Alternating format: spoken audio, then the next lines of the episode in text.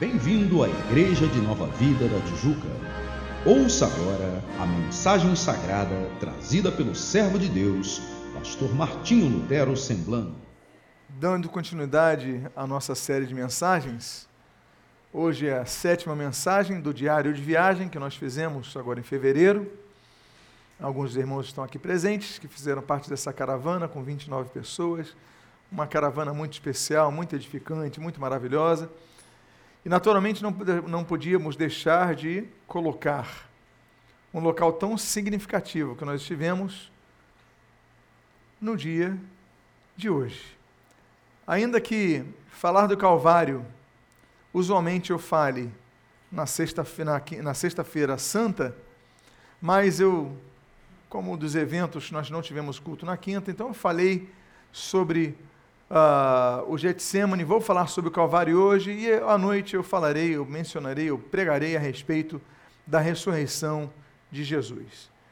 Eu queria então pedir que coloque a, a algumas fotos do local que nós tivemos, e é um local diferente, os protestantes, eles entendem que o local da crucificação de Jesus é diferente do local do que os católicos romanos entendem. E ali nós fomos para o local dos protestantes, administrado pela igreja anglicana, pela igreja inglesa, e geralmente os nossos irmãos costumam estar ali nesse local chamado Jardim do Gordon, Jardim de Gordon. Nós tivemos, você pode ver na foto à esquerda, o grupo sentado é, diante dessa vista, que é uma montanha, eu vou apontar aqui, que é, é a, tela que está mais próxima, você vê que atrás de mim tem os ônibus. Isso daqui hoje embaixo é uma rodoviária. Na verdade, é a rodoviária da parte árabe de Jerusalém. Então, esse setor é um setor árabe. Nós fomos andando, saímos dos muros de Jerusalém, fomos andando, cruzamos a rua. E em cinco minutos estávamos do outro lado, ainda caminhamos umas três quadras para estar ali. Então fizeram uma rodoviária, e os muçulmanos colocaram algumas coisas, algumas antenas de televisão ali em cima, até para desprestigiar o local. Mas como o governo de Israel tombou essa, essa, essa imagem dessa caveira, então uh, não puderam fazer, os árabes não puderam fazer nada para tirar essa imagem. Mas a Bíblia diz que a crucificação de Jesus, ela foi feita, como toda a crucificação tinha que ser feita, fora dos muros de Jerusalém. Não podia haver nenhuma pena capital, ainda que fosse outro tipo de pena, não crucificação, mas enfim, qualquer tipo de pena capital não podia acontecer dentro dos muros da cidade. Assim também como não podia haver sepultamento dentro ali dos muros da cidade.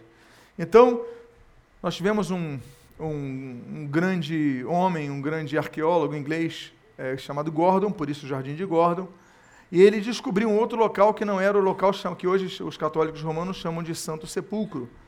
Ele entendeu o seguinte: é, o Santo Sepulcro está dentro das muralhas de Jerusalém e não podia haver sepultamento das muralhas. Então ele procura um local fora e acha essa caveira diante de um grande jardim onde havia sepulturas. Então, e ele quando olha, ele percebe, chama a equipe de arqueólogos da Inglaterra e percebe que essa montanha tem a forma de uma caveira. Por isso que em latim o nome dessa montanha é Calvários, ou seja, o Monte da Caveira. Calvários é caveira, ok? Monte da Caveira, Monte Calvários, que nós aqui aportuguesamos para Monte Calvário. E você pode ver aqui que ela tem exatamente a forma de uma de um rosto humano, de uma caveira, enfim. Então nós tivemos ali, foi um momento maravilhoso. Hoje à noite vou comentar sobre o que nós fizemos depois de ali estarmos, nós nos dirigimos ao túmulo de Jesus e ali tivemos um momento muito especial, tivemos uma santa ceia e nós podemos dizer que não há como ter uma santa ceia, um local mais significativo do que entre o Calvário e a sepultura de Jesus. Nós ali estávamos celebrando a santa ceia. Pois bem, deixa-me falar rapidamente nessa introdução a respeito das crucificações, da morte é, de crucificação. As culturas antigas, as pessoas, os, os exércitos inimigos, ou para, enfim, mostrar às populações a punição se não obedecessem, submetessem seus povos, costumavam pendurar corpos de seus adversários em árvores, em tronco de árvores. E as pessoas que iam passando viam nos troncos das árvores aqueles cadáveres e ficavam então preocupados e temerosos, e olha, se nós fizermos, vamos ficar pendurados.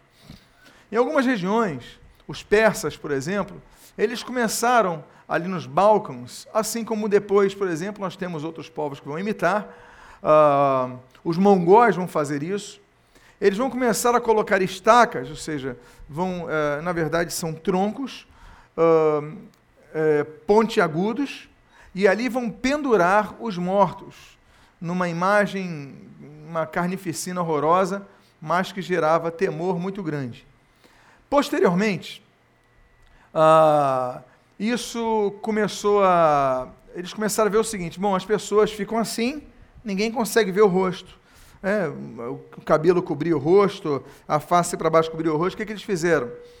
Eles, posteriormente, aí temos os cartagineses que vão fazer isso, os próprios persas, os otomanos vão fazer isso, e claro que os romanos vão herdar isso deles, eles vão colocar uma segunda, uma estaca deitada chamada stauros, assim ao lado, para quê? Para que a pessoa não ficasse assim naquela estaca, esticando o braço e amarrando o pescoço, então eles conseguiam ver o rosto de quem foi morto. E então nós temos a continuação desse tipo de, de digamos, exposição do cadáver para gerar temor nas populações mas agora com os tauros, que é esse braço, esses tauros pesavam entre 35 e 60 quilos, a estaca pesava mais ou menos 120 quilos, era pesada, mas para segurar o peso do braço e para amarrar ali o pescoço, para mostrar então o rosto da pessoa que foi punida. E aí os romanos, eh, eles desenvolveram três tipos de, uh, de, de cruzes. Existe a chamada cruz de Santo André, que é em forma de X. Então eles botavam em forma de X e a pessoa ficava com os braços um para esse, mas as pernas também abertas, como se fosse em forma de X, é chamada Cruz de Santo André. Ela foi mais usada no norte da África. Temos a chamada Cruz de Santo Antônio. A Cruz de Santo Antônio, ela seria como se nós disséssemos que tinha a forma de T, ou seja, é, acabou a estaca, coloca a cruz. Mas esse era o problema. Por quê? Porque a cabeça ainda ficava para baixo. Então, depois eles desenvolveram a cruz ah, em forma de T que nós temos, que é com uma parte sobressalente acima, ou seja, em vez de colocarem os tauros em cima, colocavam um pouco abaixo, para quê? Para que pudessem colocar a cabeça no tronco, amarrando o pescoço ah, do cadáver ali, para que todos vissem. Esse é o desenvolvimento da cruz. A cruz não era usada para qualquer crime capital. Não, não era usada para qualquer crime capital. Por exemplo, no caso do Império Romano, os cidadãos romanos não eram crucificados. Jamais eram crucificados. Se a pessoa tinha. É, é, se era um cidadão romano, então, por exemplo, o caso de Paulo. Ainda que o crime de Paulo, digamos assim, não fosse ah, o mesmo crime de Jesus, me permita um crime, eu estou usando a palavra no termo jurídico da época, ainda que nós sabemos que não houve, saibamos que não é, tenha havido nenhum crime, mas enfim, Uh, o juízo de Jesus não foi mesmo de Paulo, mas Paulo, por ser cidadão romano, ele foi decapitado. A decapitação era considerada a, das penas capitais a pena capital mais nobre. Por quê? Porque as pessoas que eram decapitadas no Império Romano eram decapitadas separadamente as populações, as pessoas não viam as decapitações, e era chamada morte rápida. Cortava a cabeça, acabava o sofrimento. A morte de cruz, não. A morte de cruz era a mais dolorosa que existia. A pessoa ia, ia sendo, iam lançando, lançando lanças, iam deixando a pessoa ir morrendo, iam, ela ia lá ao sol, o sofrimento, a pressão ia abaixando, os braços esticados, as pernas furadas. Então era uma morte para ter sofrimento, diferente da decapitação, que não. Jesus não era cidadão romano. Jesus, então, foi crucificado por um tipo de pena que apenas abrangia tipos de pessoas que fossem assassinas. Então, naturalmente, os dois ladrões da cruz eh, podiam ser assassinos, ou estupradores, a pena capital de cruz também visava isso, e o terceiro caso, líderes de sedição contra o Império Romano. Então, líderes, e foi o caso de Jesus. Né? Ah, você é o Jesus, você é o rei dos judeus. Espera aí, mas nós temos rei dos judeus nós temos o Herodes, que é o rei da Judéia, nós temos o Pôncio Pilatos, que é o procurador da Judéia, e nós temos o nosso imperador, então, uh, que é o Tibério. Então nós temos os nossos governantes. Você não é rei. Não, mas ele diz que é rei e tal, e governa e vai implantar o reino dele. Implantar o reino dele, então, peraí, pena capital. E por isso Jesus é crucificado.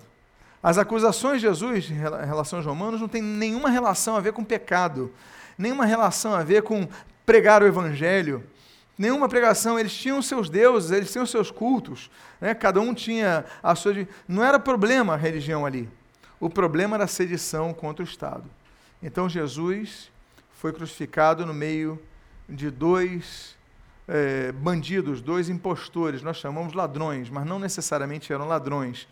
Podia ter sido um, um latrocínio, digamos assim. Houve morte após o roubo, então eram ladrões, sim, mas naturalmente tinham que ser assassinos ou estupradores.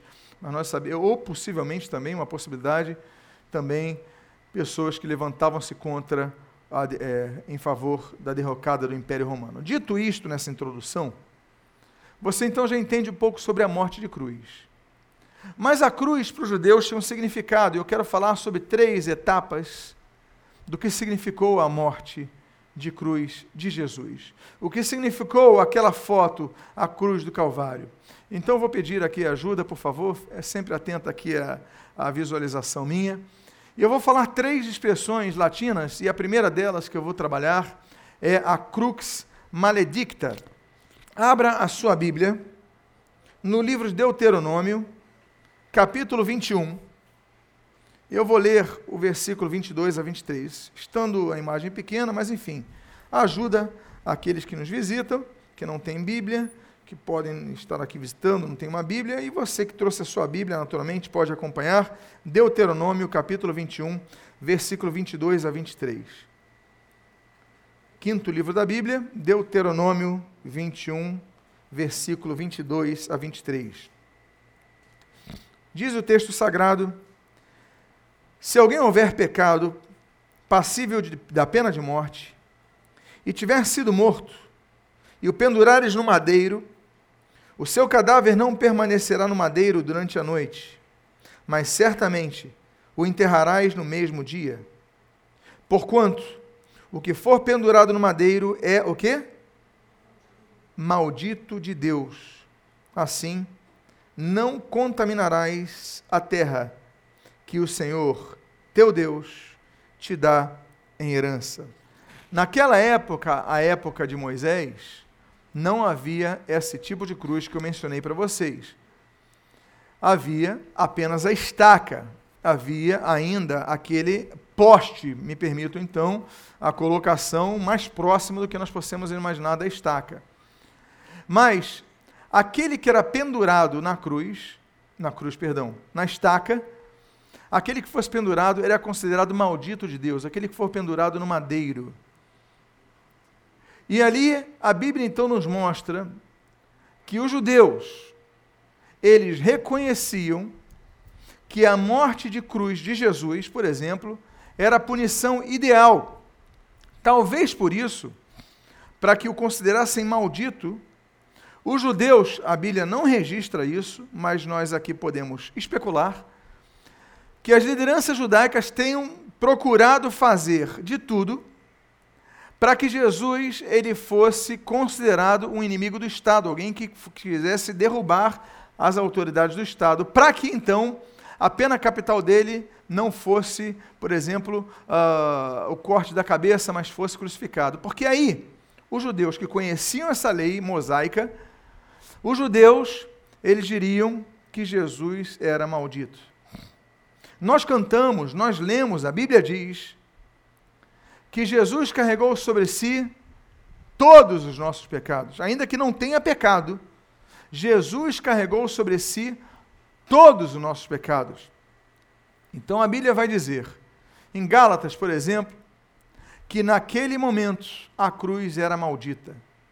Jesus, um ser bendito, carregou sobre si toda a maldição da humanidade. A maldição que eu deveria carregar, a maldição que você deveria carregar, a maldição que toda a humanidade devia carregar, Jesus carregou sobre si. Por isso que nós dizemos que aquela cruz de Jesus era uma cruz maldita, porque ela confirmou o que as Escrituras já diziam: quem for pendurado no madeiro será maldito de Deus. A palavra maledicta e maldito no português, o português é uma língua muito é, oriunda do latim, naturalmente, como vai dizer o nosso grande poeta, né? ela é, é a última flor do Lácio. Lácio é uma região da Itália, ok? Onde surgiu o latim. Então, a última flor do Lácio é a, o último idioma que sai do latim, é o idioma mais moderno do latim, é o português é a língua mais nova, é a última, é o filho caçula do latim, é o português tão belo, tão lindo que nós temos. E ali nós temos muitas expressões, então maldita vem de maledicta, maledicta, dicta é de falar, de ditar, male é de mal, falar mal, pronunciar algo mal. Ser amaldiçoado é ter uma pronúncia maligna a respeito das pessoas. Vai lembrar que a maldição e as bênçãos, benedicta, ok? No italiano, benedicta, no latim. Então, benedicto, dito bem, falar bem, são as questões das pronúncias. A Bíblia fala da, da boca, a Bíblia fala do que nós falamos, a importância do que nós declaramos, a importância do que nós falamos. Então, falar bem e falar mal, na verdade, na prática, é abençoar ou maldizer.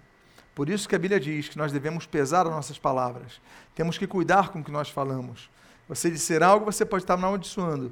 E a Bíblia pergunta: pode então, do mesma fonte, surgir bênção e maldição? Nós devemos ser pessoas abençoadoras. Amém, queridos? Diga para a pessoa que está do seu lado: a maldição ficou na cruz. Abra sua boca para abençoar. Então, a cruz maledicta é uma característica. Eu convido você então a ir agora ao livro de Hebreus, vá quase ao final da Bíblia, porque aquele local foi um local de ignomínia. Hebreus capítulo 12, versículo 2.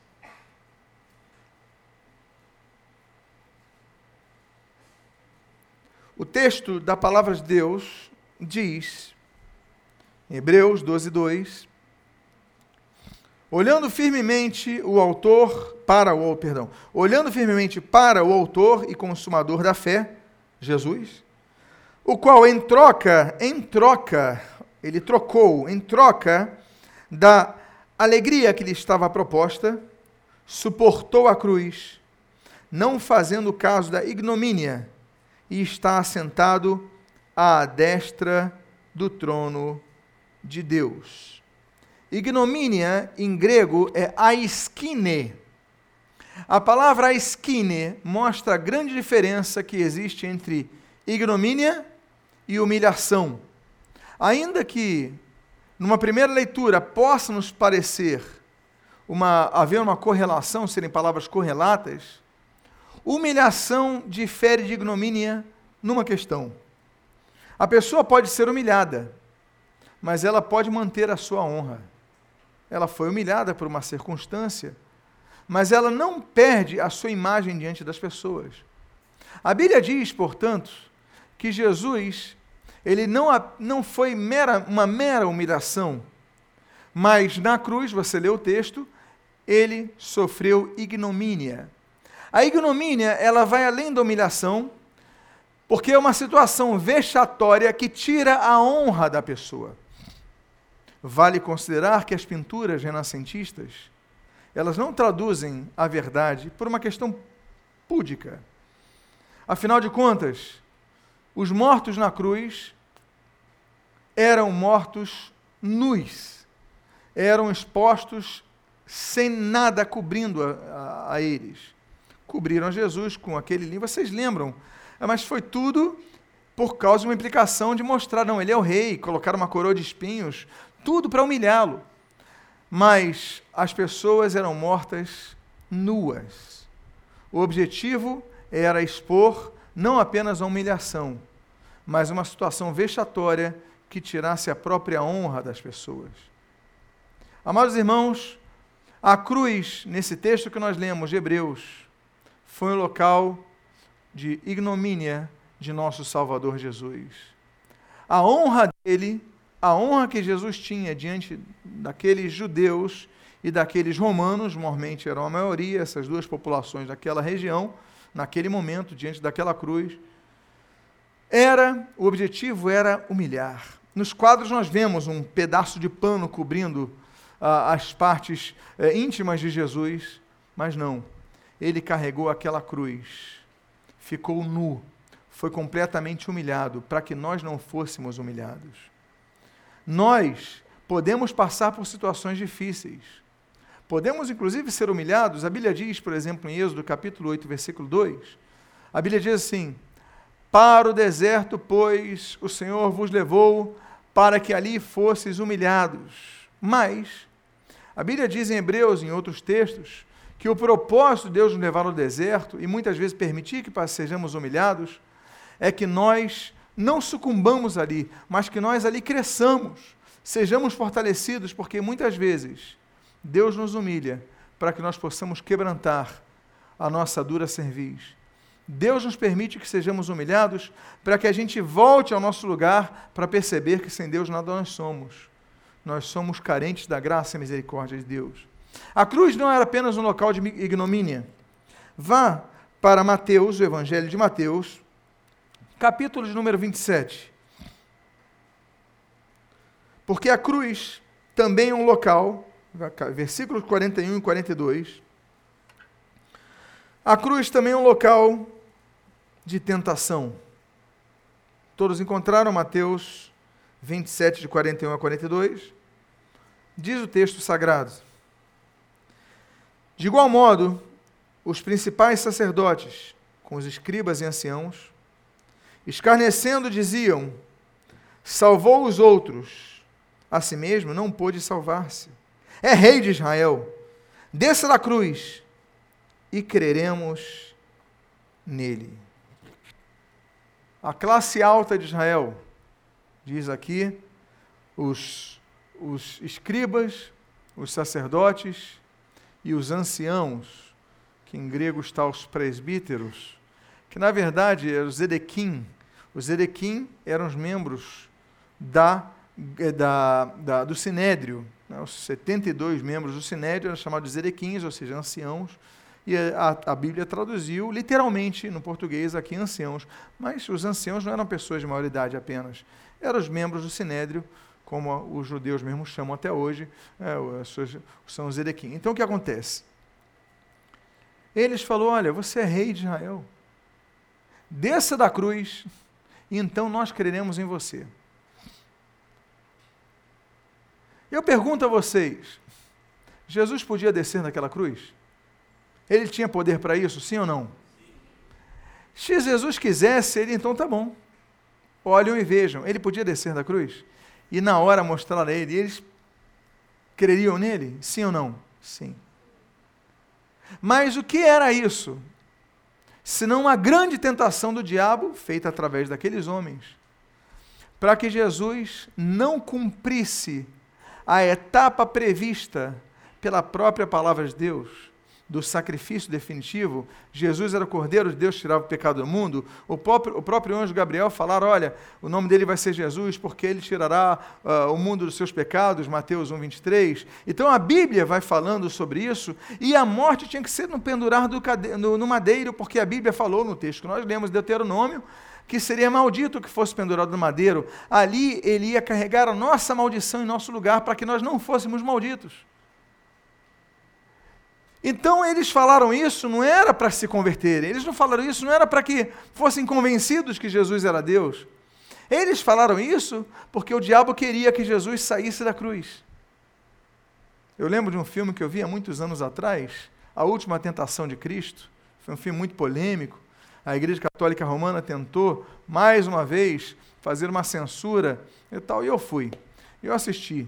Era aquele filme que nada mais é do que um eco do movimento gnóstico, um dos movimentos gnósticos, que o gnosticismo tinha muitas variações, mas um dos movimentos gnósticos era o movimento docético, né, de dokel, é o parecer, é, é, parece com algo, digamos assim, em, em grego.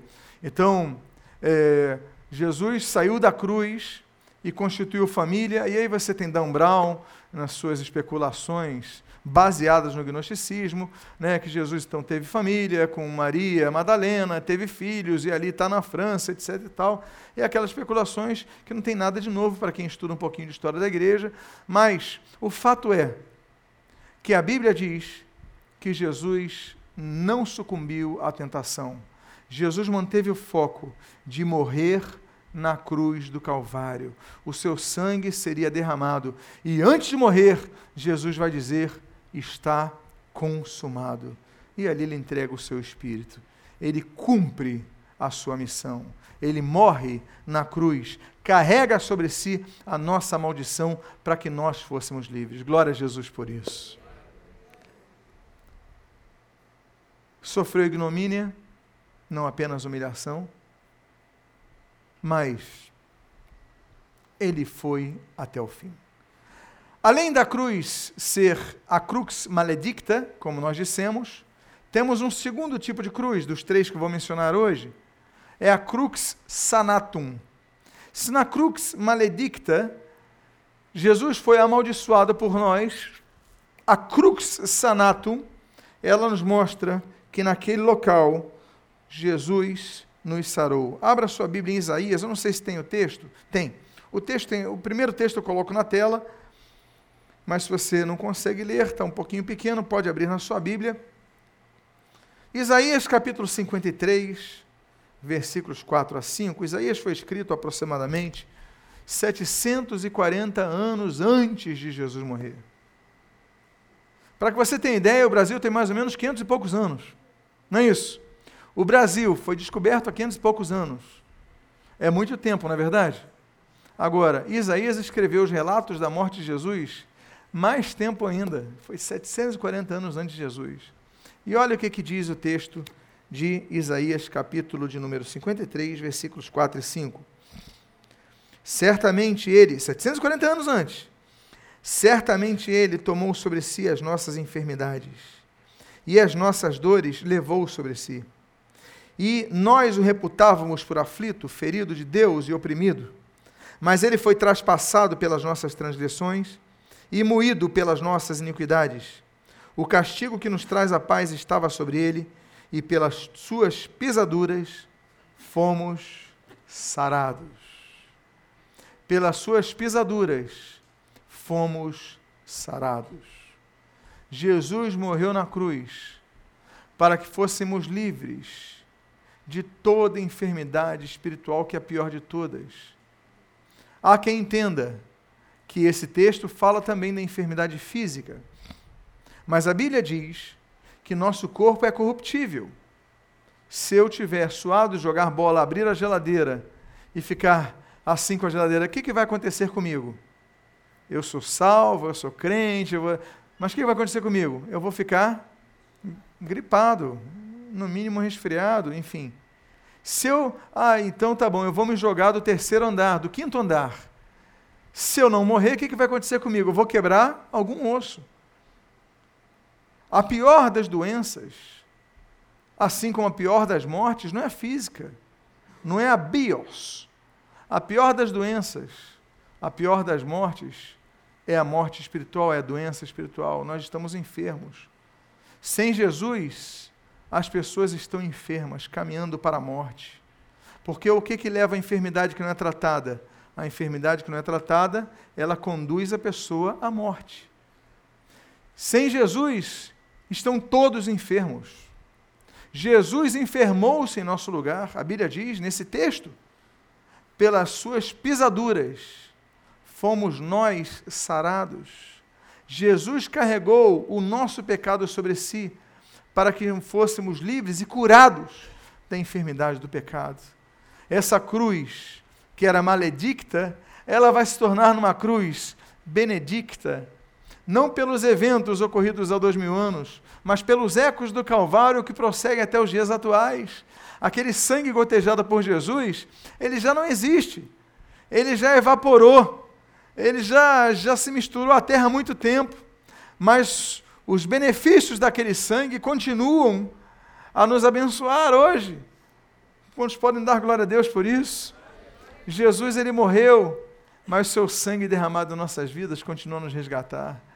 Jesus, ele morreu em nosso lugar para que a nossa enfermidade fosse curada. Você pode dizer, mas eu posso dizer uma coisa para vocês. Tem muitas pessoas que são grandes atletas, pessoas com condicionamento físico maravilhoso, mas estão apodrecidos da doença espiritual. E há servos de Deus que estão hoje acamados. Alguns em estado terminal, porque o corpo é corruptível. A Bíblia diz que a morte vai ser o último inimigo a ser derrotado, isso fala em Apocalipse. É o último adversário que nós temos. Até lá ele existe. Mas o belo é que ainda assim esses irmãos são as pessoas mais saudáveis que existem. Por quê? Porque no seu interior a sua fé é inabalável. Eu quero dar mais um texto da Crux Sanatum, que na Crux Sanatum, Colossenses 2,14, a Bíblia diz: Tendo cancelado o escrito da dívida, que era contra nós e que constava nas ordenanças, de ordenanças, perdão, o qual nos era prejudicial, removeu inteiramente, encravando-a na cruz. Você sabe o que é uma, uma dívida confessada? Eu não vou perguntar quem já teve que fazer uma confissão de dívida em cartório. Não vou perguntar para não constranger ninguém, mantendo assim a ética de púlpito. Mas para quem já sabe, o que é uma dívida de cartório? A dívida de cartório é, olha, eu devo tanto a você. Não sei, devo tantos mil reais ao irmão.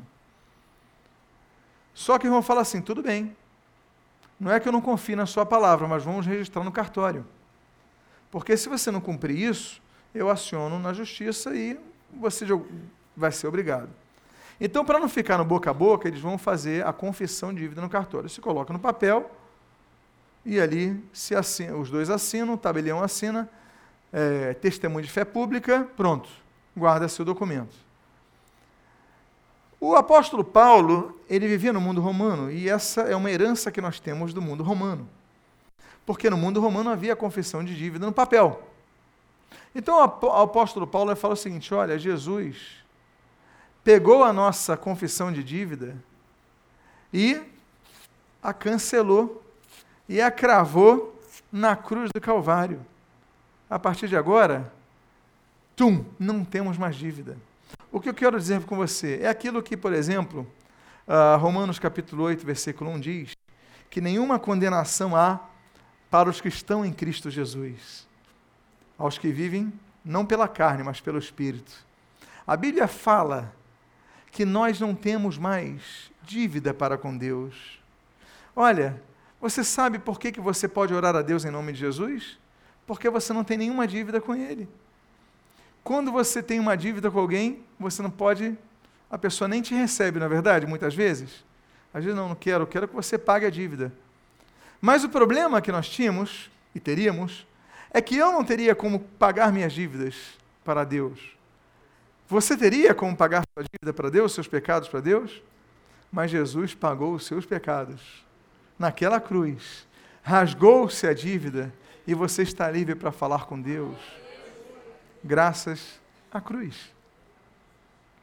É por isso que é tão importante a Páscoa para nós cristãos, porque rememoramos a cruz, onde foi cravada a nossa dívida. Diga para a pessoa que está do seu lado: você não tem mais nenhuma dívida com Deus. Jesus a rasgou. Nos basta apenas uma coisa: quando pecarmos, se pecarmos, nós devemos orar a Deus com o coração arrependido pedindo perdão, em nome de Jesus.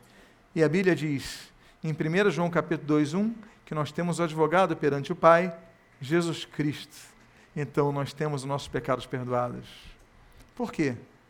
Porque o próprio apóstolo João escreve em sua primeira carta que o sangue de Jesus, vertido onde? Na cruz, nos purifica de todo pecado. Como é importante a Páscoa para nós. Como é importante. E além de ser crux maledicta, que foi a primeira que nós falamos, e crux sanatum, eu encerro com o terceiro tipo de crux, cruz, perdão, que é a crux gloria. Abra a sua Bíblia, e eu creio que temos o texto aí, de Filipenses. Filipenses capítulo 2, versículos 6 a 9. O texto diz assim: Pois ele, subsistindo em forma de Deus, não julgou como usurpação ser igual a Deus.